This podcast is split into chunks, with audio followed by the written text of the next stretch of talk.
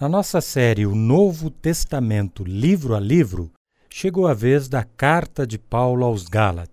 Essa carta foi escrita para as igrejas da Galácia, região da Ásia Menor, onde atualmente é a Turquia, por onde Paulo passou em uma de suas viagens missionárias. A data mais provável dessa carta é o ano de 49 depois de Cristo.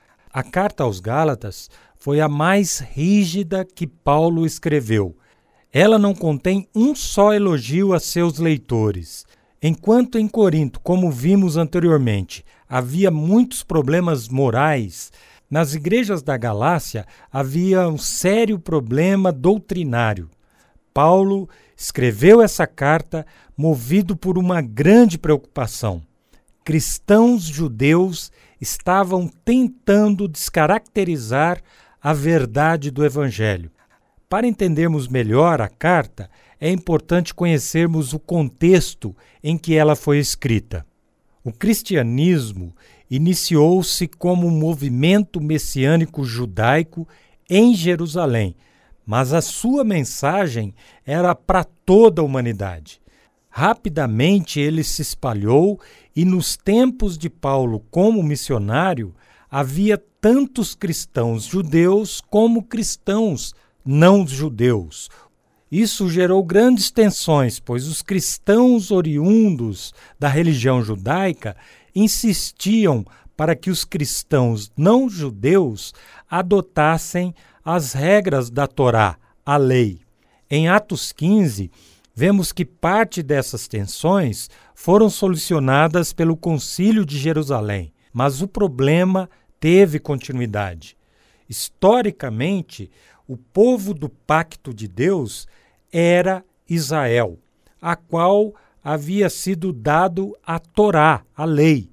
A lei obrigava a circuncidar os homens, a guardar o sábado, a não comer carne de animais considerados impuros, entre tantas outras práticas. Muitos judeus convertidos ao cristianismo acreditavam que estas práticas deveriam ser praticadas por todos os cristãos, incluindo os não-judeus, para que eles pudessem realmente fazer parte da família de Deus. Alguns desses judeus cristãos, chamados de judaizantes, chegaram às igrejas da Galácia pregando essa doutrina. Eles negavam os ensinamentos de Paulo e pediam a circuncisão de todos os cristãos não judeus. Quando Paulo descobriu o que estava acontecendo, reagiu com firmeza, escrevendo a carta aos Gálatas. Esta carta se estrutura em três partes. Gálatas tem seis capítulos e cada parte possui dois capítulos. A primeira parte, portanto, é Gálatas 1 e 2, capítulos 1 e 2.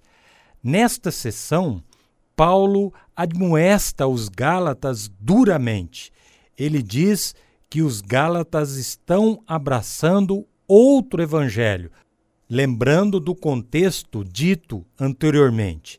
Em Gálatas capítulo 1, de 6 a 9, ele diz o seguinte: Admiro-me de que vocês estejam abandonando tão rapidamente aquele que os chamou pela graça de Cristo para seguirem outro evangelho, que na realidade não é o evangelho.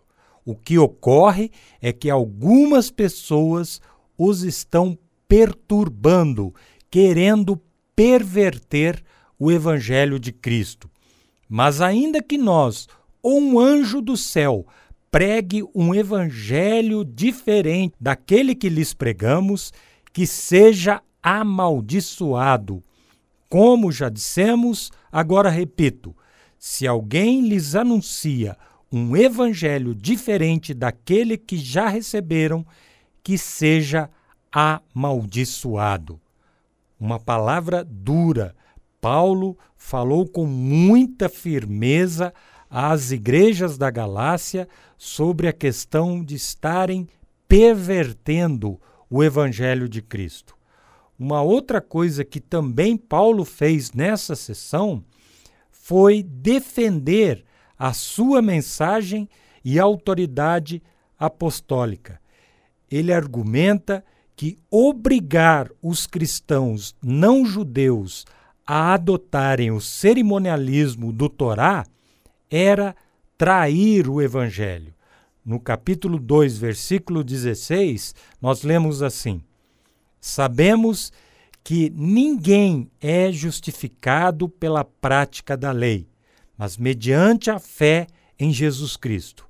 Assim nós também cremos em Cristo Jesus para sermos justificados pela fé em Cristo e não pela prática da lei, porque pela prática da lei ninguém será justificado.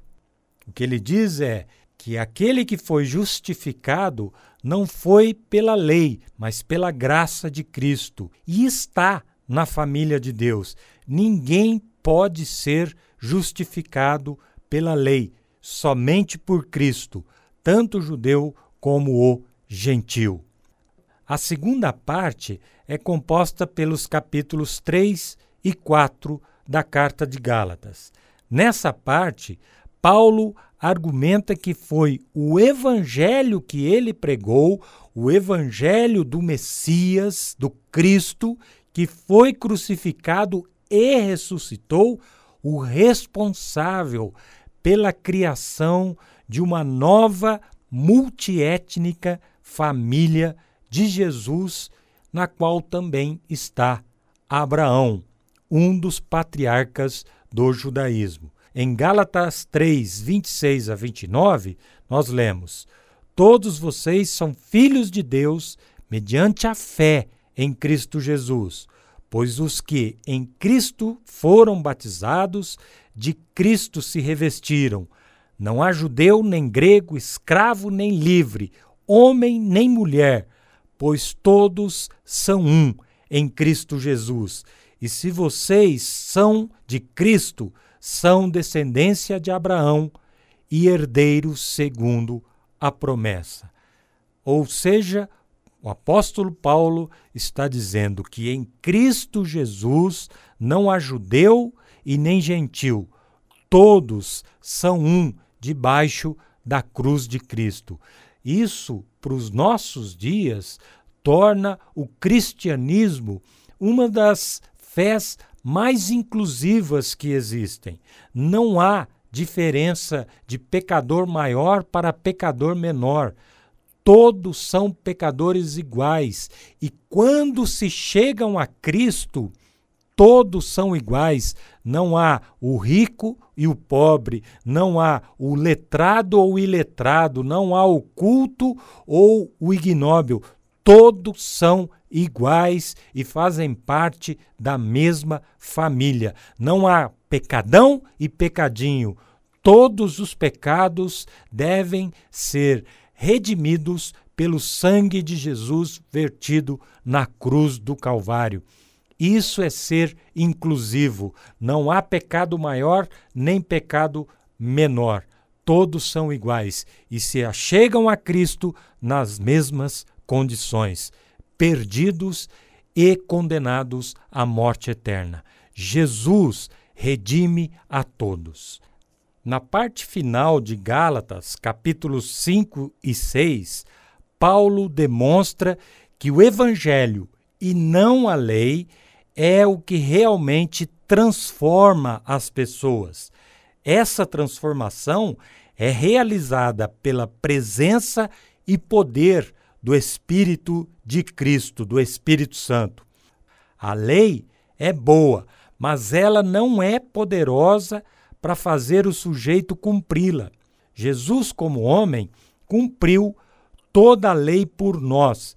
Isso significa que se Jesus vive em nós através do seu Espírito. Nós temos em nossos corações a lei, através de Cristo que cumpriu toda ela. Trazemos a lei do Espírito em nosso homem interior, através de Cristo Jesus. Paulo, ainda nessa parte, contrasta a velha e a nova humanidade. A velha humanidade, que é baseada nos frutos da carne, destrói relacionamentos e toda a comunidade. A nova natureza produz o fruto do Espírito. Quando a pessoa crê em Jesus e vive na dependência do Espírito, a vida de Cristo se torna a vida desta pessoa e ela passa a produzir o que Paulo chama de fruto do Espírito. Este é o padrão de vida que Cristo quer que a sua família espiritual, a igreja, produza. Tudo isso é uma explicação do que Gálatas 5, de 16 a 25, diz.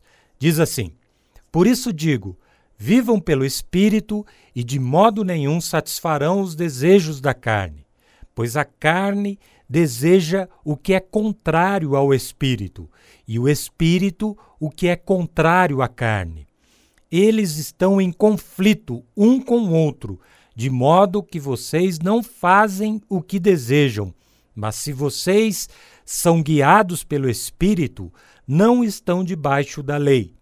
Ora, as obras da carne são manifestas: imoralidade sexual, impureza e libertinagem, idolatria e feitiçaria, ódio, discórdia, ciúmes, ira, egoísmo, disenções, facções inveja, embriaguez, orgias e coisas semelhantes.